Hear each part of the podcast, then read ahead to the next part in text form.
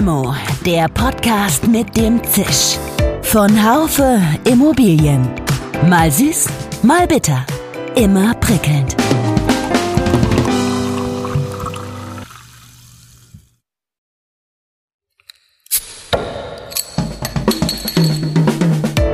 Limo, der Podcast mit dem Zisch. Von Haufe Immobilien. Mal süß, mal bitter. Immer prickelnd. Guten Tag, liebe Limo-Fans. Heute schenken wir Ihnen wieder voll ein. Unsere Limo-Bar hat nämlich geöffnet. Willkommen. Es ist Wahljahr und auf das Thema Wohnen wird da wieder ganz besonders geschaut werden und darum soll es auch gehen in unserer heutigen Ausgabe von Limo. Nicht um den Mangel an bezahlbaren Mietwohnungen, sondern um die Förderung des Aufbaus von Wohneigentum. Die hatte sich so manche Regierung ja auf die Fahnen geschrieben doch bis jetzt ist Deutschland weit entfernt davon, ein Land von Immobilieneigentümern zu sein.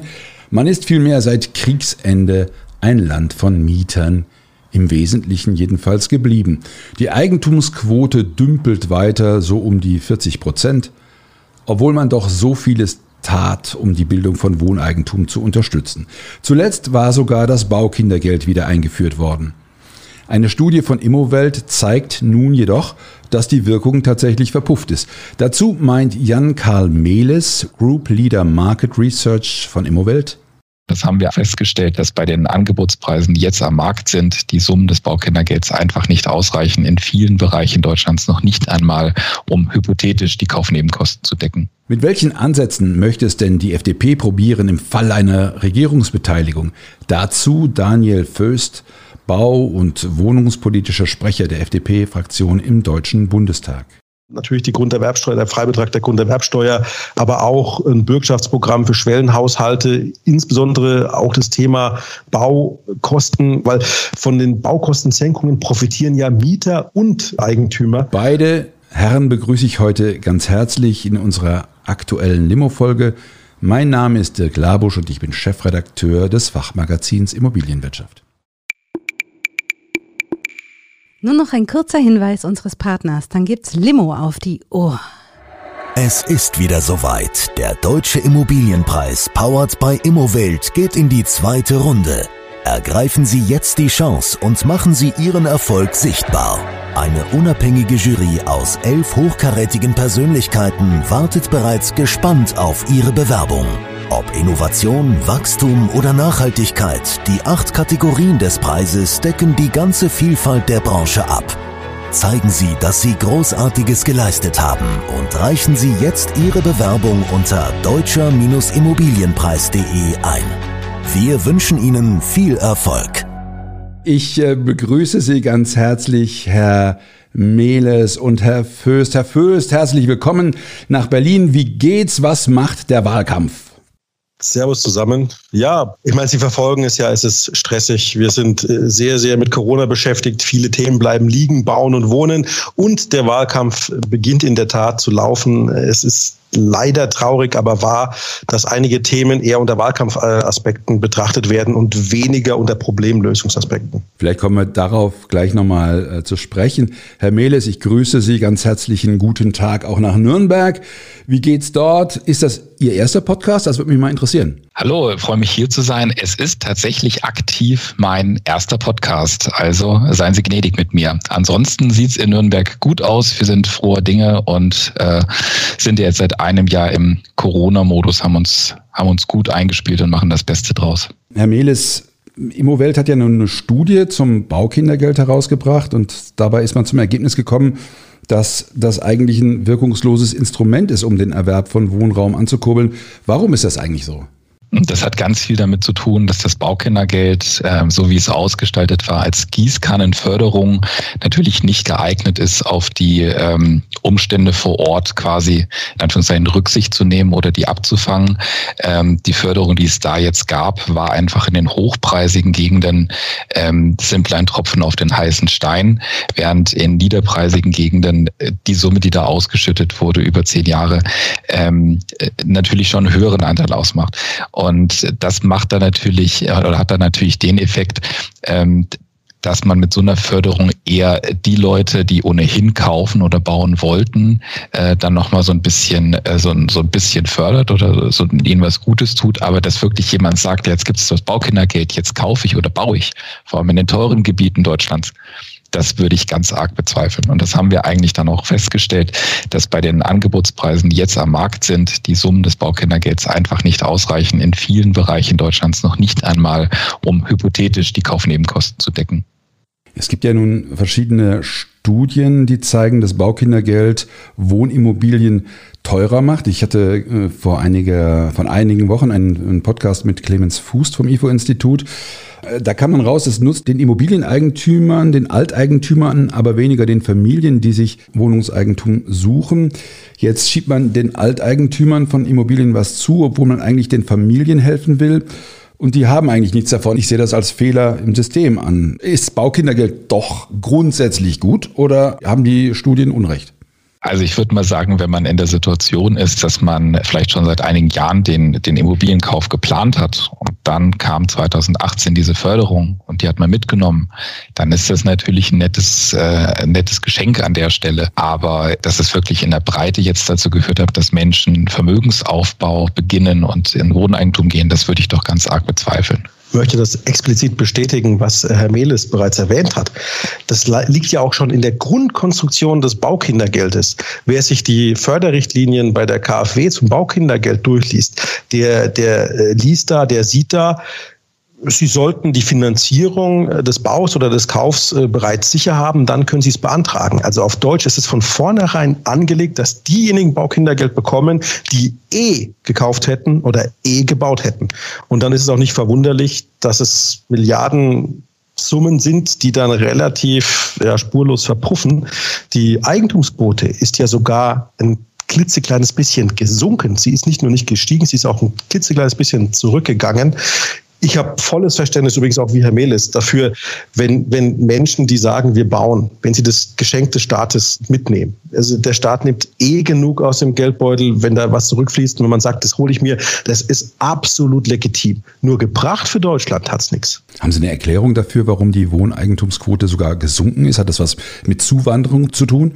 Also Zuwanderung halte ich in dem Kontext, weiß ich nicht. Da müsste man nochmal einen Deep Dive reinmachen. Definitiv wird es teurer zu bauen. Bauland fehlt. Baupreise steigen, Ansprüche steigen oder äh, Rahmenregulierungen, Normierungen steigen. Es wird teurer, sich Wohneigentum anzuschaffen. Der Staat langt auch ordentlich hin in den Kaufnebenkosten. Also die, die Möglichkeit äh, für, für die Menschen, ihren Traum vom Wohneigentum verwirklichen, rückt in weiter Ferne, weil er immer teurer wird. Und wenn ich dann diejenigen finanziere, die eh kaufen bauen würden, dann erhöhe ich auch die Quote nicht. Ich müsste die Baukosten unserer Meinung nach senken. Okay. Die Entstehung, die Gestehungskosten senken, damit wir ins Eigentum kommen. Ja, das ist natürlich wieder eine interessante Geschichte. Da kommen wir gleich nochmal drauf. Aber ich will nochmal ein Stück weit beim Baukindergeld bleiben und will Sie auch nicht so ganz aus der Verantwortung entlassen. Ich beziehe mich mal auf den Immobilienverband IVD und der hat ja das Baukindergeld immer sehr, sehr stark unterstützt. Und äh, ich, ich sag mal so, der zwischen dem IVD und der FDP passt ja wohl kein Blatt Papier, so habe ich das bis jetzt immer gedacht. Und äh, äh insofern, äh, warum unterstützt der IVD das Baukindergeld sehr stark, hat es getan und, äh, und sie aber nicht? Ist es trotzdem ein Instrument, das die FDP vielleicht bis auf sie doch gut findet? Also wir arbeiten mit allen Verbänden und Vereinen zusammen. Wir sind auch im regelmäßigen Austausch mit dem Mieterschutzbund, um da mal ähm, die andere Seite zu erwähnen. Es das heißt aber lang nicht, dass wir jede Meinung übernehmen. Wir reden mit jedem, aber sie müssen uns schon überzeugen. Und das Baukindergeld überzeugt nicht. Wenn der IVD es gut findet, dann ja, haben die sicherlich ihre Begründung dafür. Die FDP, wir sind ergebnisgetrieben. Und wenn ich mir anschaue, mit wie vielen Milliarden wir beim Eigentum was erreicht haben, dann, dann ist das Baukindergeld ein Rohrkrepierer. Wir gehen ja über den gesamten Förderzeitraum, nehmen wir ja einen zweistelligen Milliardenbetrag in der Hand, und im Endeffekt erreichen wir so gut wie keine Steigerung der Wohneigentumsquote. Und damit, damit, wie auch man persönlich dazu steht, ich gönn's jedem, wirklich jedem, der das Geld nimmt. Aber für die gesamte deutsche äh, Immobilien- oder Eigentumsquote hat es nichts gebracht. Und damit ist es einfach auch Mist. Und es war vorher absehbar. Sie sagen, das war vorher absehbar. Sie haben dagegen gestimmt, oder? Wir haben dagegen gestimmt. Wir haben auch äh, im parlamentarischen Verfahren einen Gegenantrag eingebracht äh, in den Bundestag, wo wir sagen, übrigens, wie es, Herr Mehles auch erwähnt hat, also man muss zielgenauer steuern. Wie wäre es zum Beispiel mit ähm, Darlehensbürgschaften für Schwellenhaushalte, also denen, denen es gerade nicht reicht, ins Eigentum zu kommen. Wie wäre es mit einem Programm, um die Gestehungskosten, um die Baukosten zu senken? Wie wäre es mit einer echten Baulandmobilisierung, damit wir den Flaschenhals Bauland etwas stärker ähm, ja, beheben können? Also wir haben Gegenvorschläge gemacht und natürlich die Kaufnebenkosten. Einer der Hauptverhinderer von Wohneigentum, die Grunderwerbsteuer die musste ja Cash of Cash haben, die musste ja hinlegen, wenn es dann soweit ist, wird in der Regel nicht mitfinanziert. Das ist ein Riesenhemmnis, deswegen sagen wir Freie Demokraten, ein Freibetrag bei der Grunderwerbsteuer, der sich übrigens auch wieder auffüllt. Wenn ich selbst, selbstgenutztes Wohneigentum verkaufe, um in ein zum Beispiel größeres selbstgenutztes Wohneigentum ähm, einziehe, dann würde der Grunderwerbsteuerfreibetrag wieder aufgefüllt werden ähm, im Verhältnis zum Verkauf des vorigen Wohneigentums. Herr Melis, wie sehen Sie das Thema Freibetrag bei der Grunderwerbsteuer? Ähm, würde da Immowelt sagen, ja, das wäre, könnte ein Hebel sein, um das Wohneigentum zu stützen?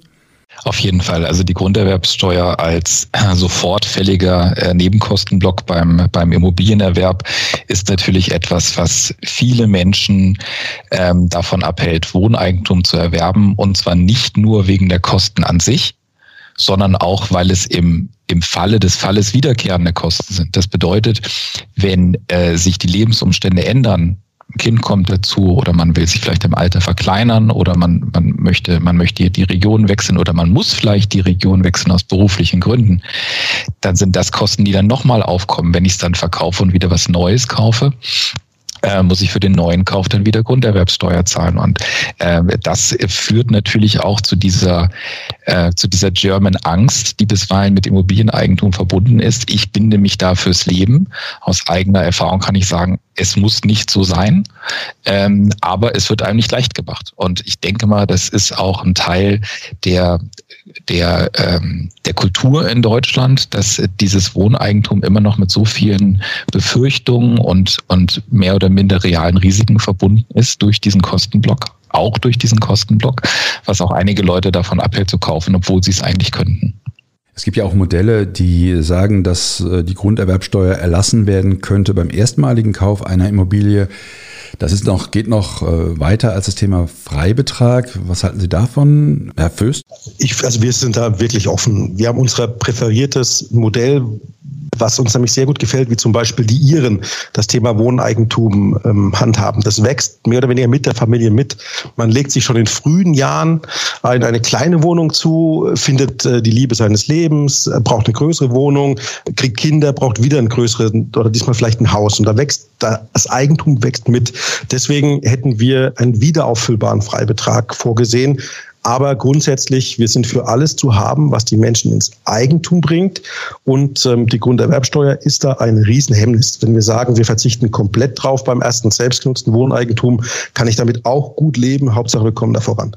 Das heißt, wieder aufgefüllter Freibetrag, das bedeutet nichts anderes als ein Freibetrag, der, der bei jedem Immobilienkauf gilt.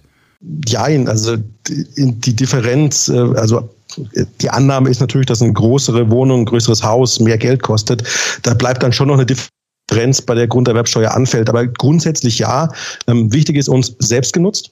Also nicht das Anhäufen von Wohneigentum, das man nicht nutzt, sondern wirklich Wohneigentum, das mitwachsen kann. Das ist uns wichtig. Ja, Sie haben ja eben die Iren angesprochen, Herr Fürst. Ich gehe davon aus, dass Sie ein Stück weit auch einen Überblick haben über das, was in anderen Ländern in puncto Wohneigentumsbildung passiert. Gibt es irgendein Land, von dem Sie sagen können, hier können wir uns jetzt außer mal von den Iren noch das ein oder andere abschauen? Von, von eigentlich ähm, sehr vielen europäischen Ländern. Ich bin ein großer Freund, funktionierende Systeme äh, aus anderen Ländern, vor allem von Partnerländern zu überprüfen und äh, gegebenenfalls zu adaptieren. Beim Brandschutz könnte ich zum Beispiel nach Österreich schauen. Die haben da einen sehr, sehr guten Brandschutz, der aber deutlich weniger kostet, äh, weil man aktiven und passiven Brandschutz besser ver verknüpft. Bei der Frage nach ähm, Klimaneutralität im Gebäudebestand würde ich nach Schweden schauen, die CO2 einen guten Preis gegeben haben, einen hohen Preis gegeben haben, sodass sowohl Mieter als auch Vermieter einsparen wollen. Und ähm, generell bei der Wohneigentumssituation wäre, würde ich ein bisschen nach Osteuropa schauen. Da wird einfach günstiger gebaut. Und wer, wer günstiger baut, kann auch günstiger wohnen. Das ist leider ein Zusammenhang, der, wie ich finde, in der Debatte zu wenig berücksichtigt wird. Also Kaufnebenkosten müssen runter, ohne Frage, aber gleichzeitig auch ähm, bei den Kosten insgesamt anzusetzen, da hätten wir eine Win-Win-Situation, sowohl für Mieter als auch für Vermieter als auch für Eigentümer. Wie kriegt man günstigeres Bauen hin? Ich sage mal so, die Löhne sind halt hier mal nun so, wie sie sind, aber wo muss man ansetzen? Sie haben Brandschutz äh, ähm, genannt. Was für andere Hebel gäbe es denn hier? Oh, da gibt's eine Menge, da gibt's eine Menge Hebel. Ähm, womit wir ein bisschen äh, auf Kriegsfuß stehen, ist natürlich die sehr, sehr starke Normierung und Regulierung. Sie kennen das sicher, Herr Labusch, man spricht ja von 20.000 Normen, Gesetzen, äh, Vorschriften äh, und Regelungen. Das muss man wirklich mal durchforsten. Wir würden uns gerne das Normungswesen mal anschauen als Freie Demokraten, haben das Gefühl, dass da teilweise Normen entstehen, die nicht immer dem Ziel des günstigeren Bauens dienen und vielleicht auch nicht immer notwendig sind. Deswegen formulieren wir von, oder wir, wir reden von einem Normungstüff. Wir müssen schauen, was bringt eine Norm, eine Regel, was kostet sie. Also dieses, diese Überlegung des Kosten-Nutzen-Faktors würden wir gerne übertragen. Aber das ist ein dick, dick, dickes Brett. Und wenn wir nie anfangen, das zu bohren, kommen wir damit nicht durch. Und wir brauchen Bauland. Wir brauchen die Beschleunigung der Genehmigungs- und Planungsverfahren, also Punkt Digitalisierung. Time is Money gilt auch im Bauen und im Wohnen. Und ähm, wir müssen mal überlegen, ob wir wirklich alle Gutachten brauchen, die wir, die wir einholen. Vom Schattengutachten, vom Durchgutachten, Fledermausgutachten. Dem hast du nicht gesehen, Gutachten gegen Gutachten, gegen Gegengutachten. Da, da kann teilweise eine Spirale in Gang kommen, die dann auch sehr teuer wird. Ja, ich hätte gerne noch was hinzugefügt zum, zum internationalen, zur internationalen Perspektive. Herr Füster hat ja schon äh, Schweden äh, ins Feld geführt. Ich würde äh, gerne noch mal auf äh, Finnland äh, ganz kurz zu sprechen kommen, die es meiner Meinung nach auch sehr gut machen. Ich habe gute Freunde, die in Helsinki wohnen, die äh, sich dort ganz selbstverständlich kurz nach dem Studium im City Center von Helsinki eine kleine Wohnung äh, gekauft haben zu zweit auf ungefähr 40 Quadratmeter, haben da gewohnt, dann wurden sie älter, äh, haben geheiratet, äh, dann kam gleich die, die nächste Wohnung, die, die andere Wohnung verkauft, die kleine, jetzt eine, eine schöne 90 Quadratmeter Wohnung am äh, Stadtrand von Helsinki. Ähm, die haben übrigens auch sehr, sehr hohe ähm, Immobilienpreise in Helsinki. Das geht aber alles, äh, weil da einfach die, die Mentalität zum einen eine andere ist, zum anderen auch die, die Möglichkeiten auch für Geringverdiener besser sind, da, da reinzugehen. Ich glaube, Finnland hat eine Wohneigentumsquote von jenseits der 70 Prozent.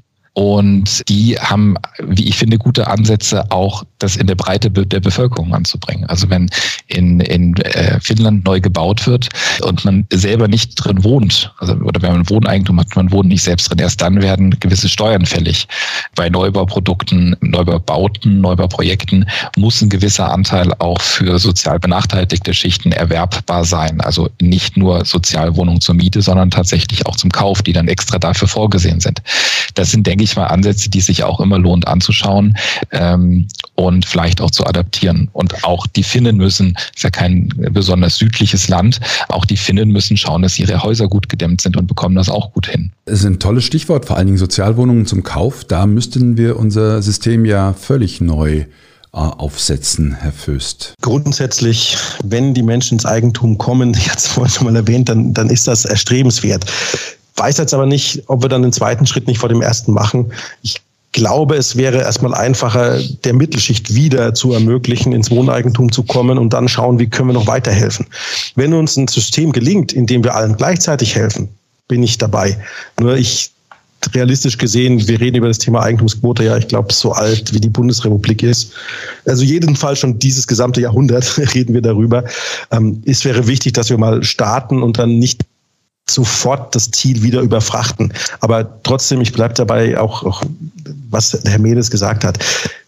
Wenn es uns gelingt, Schwellenhaushalte und auch sozial schwächere Haushalte ins Eigentum zu bringen, dann haben wir eine große Chance, den, den Menschen auch mehr, ja, mehr Wohlstand zu ermöglichen. Es ist ja auch nachgewiesen, dass sich auf lange Zeit das Eigentum bis auf zwei kleine Ausnahmen in Deutschland immer rentiert gegenüber der Miete. Deswegen wäre das Ziel, auch, auch sozial schwäche Haushalte ins Wohneigentum zu bringen, ein großer Gewinn. Was sagen Sie denn zum Thema Mietkauf? Also die Idee finde ich, finde ich bestechend. Man mietet oder man wohnt zur Miete und über die Mietzahlungen äh, leistet man mehr oder weniger das Eigentum ab. Das ist eigentlich eine sehr, sehr gute Idee. Um ehrlich zu sein, uns ist noch keine, keine Antwort oder keine Idee eingefallen, wie wir das in die Breite bringen. Ich habe mir in Singapur äh, da durchaus mal ein Konzept angeschaut. Das wäre sehr, sehr teuer, soll uns jetzt nicht sofort davon abhalten. Uns fehlt, um den Mietkauf in Deutschland umzusetzen, wirklich noch eine ganz zündende, schlüssige Idee. Ich weiß nicht, bin da, bin da äh, offen, vielleicht auch, auch an Ihre Hörer, an Sie. Ähm, Mietkauf ist von der Grundüberlegung gut und wir würden es gern, äh, gern, gern stärker oder breiter bringen, aber wir haben noch keinen richtigen Ansatz gefunden. Ja, aber das freut mich ja. Vielleicht kommen wir da, kommen wir da noch ein bisschen ins Gespräch. Vielen Dank. Jetzt noch eine andere Frage, die mir auf der, auf den Lippen brennt, auf den Nägeln brennt. Wir hatten äh, vorhin dieses Thema Förderung, Förderung des Baukindergeldes, das ist eine Förderung der, der Gießkanne. Und dann kommt einem natürlich sofort die Frage, wie müsste eine Förderung aussehen, wenn sie vielleicht nur für Ballungszentren zu gewähren wäre oder nur auf dem platten Land. Wäre sowas im Bund vorstellbar oder kann sowas nur eine Landesförderung bringen? Da würde ich auch Sie erstmal fragen, Herr Föst, und äh, gerne dann auch Herrn Melis. Also vorstellbar ist es auf alle Fälle. Ich glaube, es ist unrealistisch, dass wir in den, zumindest in den großen Städten, ähm, die Eigentumsquote aufs gleiche Niveau heben wie in den ländlichen Räumen. Auch wenn das Einkommen, das Einkommen in den größeren Städten oft höher ist, die Kaufpreise oder die Baupreise sind dann doch noch ein Stück zu hoch. Soll uns nicht davon äh, abhalten, es zu versuchen, aber es ist, ist, glaube ich, schwierig, der breiten Stadtbevölkerung Wohneigentum zur Verfügung zu stellen. Grundsätzlich ist ja der, das, der, der Hebel über die Grunderwerbsteuer sehr, sehr charmant. Ich meine, es, es ist eine Förderung, die in Relation zum, zum Preis steht und der ist in, in äh, Städten in der Regel höher. Deswegen wäre dann die Förderung implizit auch höher im Absolut gedacht. Und das, äh, deswegen ist die Grunderwerbsteuer für uns ein sehr kluger Hebel, um einigermaßen gleich zu fördern. Ich denke, wir müssen die Einkommenssituation von Schwellenhaushalten, also die, die es knapp davor stehen, sich das leisten zu können, ich glaube, die müssen wir uns nochmal genauer anschauen. Aber Grunderwerbsteuer, darauf hat der Bund keinen, keinen Zugriff. Da bleibe ich nochmal dabei. Das ist ja eine Sache, die müssten die Länder regeln und das geht ja immer nicht. Jein, also wir können schon äh, im Steuergesetz zumindest die Möglichkeit dafür schaffen. Hand aufs Herz in der Politik ist dann immer die Frage, wer zahlt Und die Länder finden die Grunderwerbsteuer nicht so charmant, weil es aus ihrem Steuersäckel ginge. Bin mir sicher, wenn wir auf Bundesebene dafür Geld zur Verfügung stellen, dann wäre das machbar. Wir haben jetzt in dieser Legislaturperiode das Grundgesetz geändert, damit der Bund stärker in die Finanzierung von sozialem Wohnraum eingreifen kann oder einsteigen kann mit fünf Milliarden Euro. Ich kann mir gut vorstellen, dass uns Ähnliches auch bei der Grunderwerbsteuer gelingen könnte. Ja, es ist, vielleicht ist es so. Ich äh, bin gespannt. Ich beobachte die Diskussion gerne weiter. Herr ähm, Meles zum Thema Förderung gegen die Gießkanne, Förderung äh, regional bezogen, aber eben eine Bundesförderung. Äh, ist das realistisch oder sehen Sie das eher als äh, unwahrscheinlich? Ich persönlich sehe es tatsächlich als eher wenig wahrscheinlich an, dass da auf Bundesebene was passiert. Ich denke mal, da sind durch die Verlagerung der, der Grunderwerbssteuer in die Länder, die Länder eher eher gefragt, äh, da vielleicht auch mit einer gemeinsamen Initiative mal was anzustoßen. Ähm, da weiß ich aber, dass da die Wahrscheinlichkeit auch sehr gering ist. Ich denke, man muss sich bei der Frage der Förderung, wen will ich wo fördern, auch immer noch ein bisschen vor Augen halten, vielleicht auch jetzt vor dem Hintergrund der Erfahrung der letzten 12, 13 Monate in dieser Situation, ob diese Konzentration auf die Städte tatsächlich noch so, so zukunftsfähig ist. Denn wenn man eine Sache festhalten kann, ist, dass wir in Deutschland nicht zu wenig wenig Wohnungen haben, sondern dass einfach nur viele Wohnungen am falschen Ort stehen. Also falsch in ganz großen Anführungsstrichen, das sollte jetzt nicht qualifizieren. Das heißt, eine, eine Frage nach einer, nach einer Wohnraumförderung, ob zur Miete oder zum Kauf, wir sprechen jetzt hier über den Kauf, aber auch zur Miete, da würde meiner Meinung nach das Gleiche gelten, muss eigentlich eine Frage der Infrastrukturpolitik sein und der Frage, äh, wo und wie wollen Menschen in 15, 20 Jahren wohnen, leben und arbeiten. Das ist für mich, für meine Begriffe untrennbar miteinander verbunden. Und ähm, das sind Fragen, die dann zur Qualifizierung einer solchen Förderung auch herangezogen werden müssten. Absolut, absolut Zustimmung, absolut d'accord. Ich, ich, will, ich will jetzt nicht in das Werbliche abgleiten, aber genau wegen dem, was Herr Mehles gerade gesagt hat, formulieren wir Freien Demokraten, um die Wohnkosten in den Griff zu bekommen, muss man mehr bauen, schneller bauen, günstiger bauen und darf den ländlichen Raum nicht ausbluten lassen. Das ist eine sehr, sehr relevante äh, Position, die letzte insbesondere.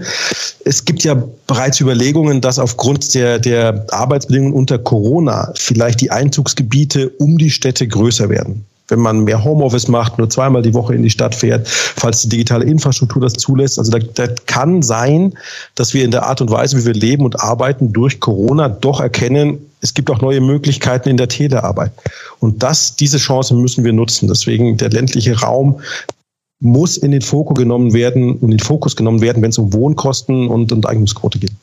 Wohnungsgenossenschaft, Förderung von Wohnungsgenossenschaft, Herr Melis, das ist ja auch ein, ein heißes Eisen, oder heißes Thema, finde ich. Mitglieder erwerben Genossenschaftsanteile und haben da so ein lebenslanges Nutzungsrecht an einer Genossenschaftswohnung es ist äh, sozial, äh, es ist ähm, eigentumsbildend. Ähm, wäre das nicht sinnvoll, das genossenschaftliche Wohnen noch stärker zu fördern, als es bis jetzt passiert? Also das genossenschaftliche Wohnen ist natürlich ein, ein, sehr erfolgreiches Modell, wo auch viele wirklich hervorragende Wohnformen entstanden sind. Und ich halte das auch für einen ganz wichtigen Bestandteil des äh, Wohnimmobilienmarktes in Deutschland. Aber genauso wie ich denke, dass eine Gießkannenförderung nicht sinnvoll ist, weil sie einfach nicht für alle Fälle passt, würde ich auch da sagen, das ist ein Baustein in einer, in einer modernen, zeitgemäßen und zukunftsgerichteten Wohnungspolitik, aber halt ein Baustein. Hat an vielen Stellen seine Berechtigung, hat viel Gutes getan, ähm, bringt viele Leute in, in sehr gute Wohnverhältnisse und bietet da Sicherheit und Stabilität, aber ist halt genau das ein Baustein. Von daher würde ich es nicht als ausschließend betrachten. Das, was Herr Mehles sagt, es, ist, es gibt in der, in der derzeitigen Situation gibt es nicht diese eine Maßnahme, die alle glücklich macht. Schließt mich explizit an, das, der Genossenschaftsgedanken, mehrere schließen sich zusammen, lösen gemeinsam ein Problem. Das, das liegt uns Liberalen schon nahe. Also das ist großartig, wenn Menschen da Eigeninitiative zeigen. Aber allein werden die Genossenschaften äh, das Wohnkostenproblem oder das Eigentumsproblem nicht lösen können. Sie profitieren momentan von der Verbilligungsrichtlinie. Also die äh, Kommune kann an Genossenschaften auch vergünstigt äh, Boden mhm. abgeben, was noch sehr, sehr zurückhaltend genutzt wird, insbesondere bei der äh, Bundesimmobilienanstalt, der BIMA. Ähm, aber nur Genossenschaften, das wird nicht, das wird nicht hinhauen. Um das Gesamtproblem zu lösen, brauchen wir definitiv die Kooperation aller Stakeholder im Wohnungsmarkt. Alle Ebenen der Politik, Bund, Land, Kommune und die Privaten, die Kleinvermieter, die Häuslebauer, die Genossenschaften, den Staat müssen alle mitziehen. Ja, das war eh nicht gedacht. Genossenschaften sind ein Teil des großen Ganzen. Förderung würde hier einen Teil begünstigen. Sie haben völlig recht, sehe ich genauso. Wir brauchen sie alle am Tisch. Jetzt oder nie, was steht im Punkto Wohneigentumsförderung im FDP-Wahlprogramm? Herr Föst. Da steht jetzt. Gibt's das schon, oder? Ja, wir, äh, wir, der Programmentwurf äh, der FDP ist fertig. Ähm, ich war auch in der Programmkommission. Ich habe äh, jetzt im Bereich Bauen und Wohnen war ich einer der, die das koordiniert haben. Wir haben das Thema Wohneigentumsförderung schon wie ich glaube, mit großer Prominenz im Programm verankert. Da sind jetzt viele Themen drin, die wir hier auch angesprochen haben. Natürlich die Grunderwerbsteuer, der Freibetrag der Grunderwerbsteuer, aber auch ein Bürgschaftsprogramm für Schwellenhaushalte, insbesondere auch das Thema Baukosten. Ich finde, das, das lassen wir immer zu, zu einfach weggehen, das Thema, weil von den Baukostensenkungen profitieren ja Mieter und äh, äh Eigentümer. Ähm, das sind also Themen, die haben wir da mit drin. Wir sind bereit, und das ist, glaube ich, das Relevanteste, das Thema Wohneigentum auch in mögliche Sondierungen mitzunehmen. Wir bereiten uns bereits jetzt schon vor auf das, was nach äh, der Bundestagswahl kommt, ist kein Geheimnis. Und da ist das Wohneigentum für uns von großer Relevanz. Und steuerliche Abzugsmöglichkeit für Hypothekenzinsen für Eigennutzer? Haben wir im Programm ist in der, ist in der FDP offen formuliert nicht sehr populär.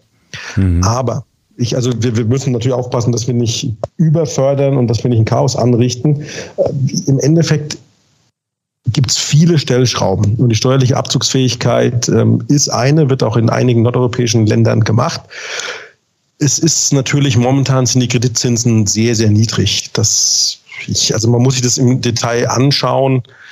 Also ich, ich hatte es ja schon mehrfach gesagt, wir sind bereit, viel möglich zu machen für Wohneigentum, weil dieses Eigentum mehr ist als einfach nur vier Wände. Es, es stabilisiert die Gesellschaft, es verringert die, die, die Eigentumsungleichheit, es wirkt über Generationen hinaus, es stabilisiert das soziale Umfeld. Also eigentlich ist es volkswirtschaftlich und gesellschaftlich, müsste es ein hohes Ziel sein, die Menschen in Wohneigentum zu bringen.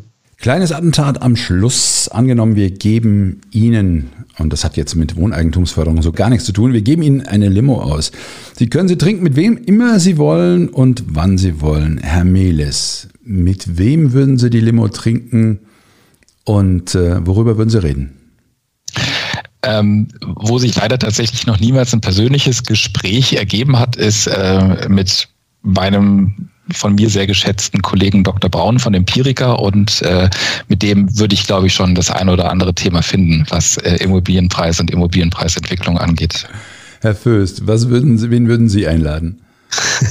ist, es, ist es schlimm, wenn das jetzt außerhalb der Immobilienbranche stattfindet? Absolut nicht, würde? absolut nicht. Das, da wurde schon Schwarzenegger genannt, äh, Obama Ach, und so weiter. Also das ist jetzt ist auch eine, ist auch eine, auch eine gute, ja, Schwarzenegger ist sicherlich, sicherlich auch interessant. Nein, aber, aber in der Tat, das hört sich jetzt blöd an, aber ich würde, ich würde mich wirklich gern mal mit Barack Obama in eine Bar setzen. Ich finde das einen beeindruckenden Mann, eine Rhetorik, jemand, der Massen begeistern kann und das Herz am rechten Fleck hat, ohne da jetzt zu viel Werbung machen zu wollen. mit dem würde ich gern mal eine Limo, äh, eine Limo trinken. Ja, vielen Dank, äh, meine Herren. Das äh, war ein sehr sympathisches Gespräch. Wir haben festgestellt, dass im Bereich der Wohneigentumsförderung tatsächlich noch Handlungsbedarf besteht. Und ähm, ich bin gespannt persönlich, ob die FDP an die Macht kommt und wenn ja, was sie tatsächlich von dem verwirklichen kann, was Sie, Herr Fürst, jetzt uns eingeschenkt haben. Herr Mehles, es war ähm, sehr fundiert und auch dafür ganz herzlichen Dank. Meine Herren, ich hoffe, das war nicht das letzte Mal, dass wir uns äh, getroffen haben. Grüße nach Nürnberg und nach Berlin. Sehr gerne. Ein Servus. Vielen Dank. Alles Gute. Ja, liebe Limo-Fans, ich weiß nicht, ob es Ihnen aufgefallen ist.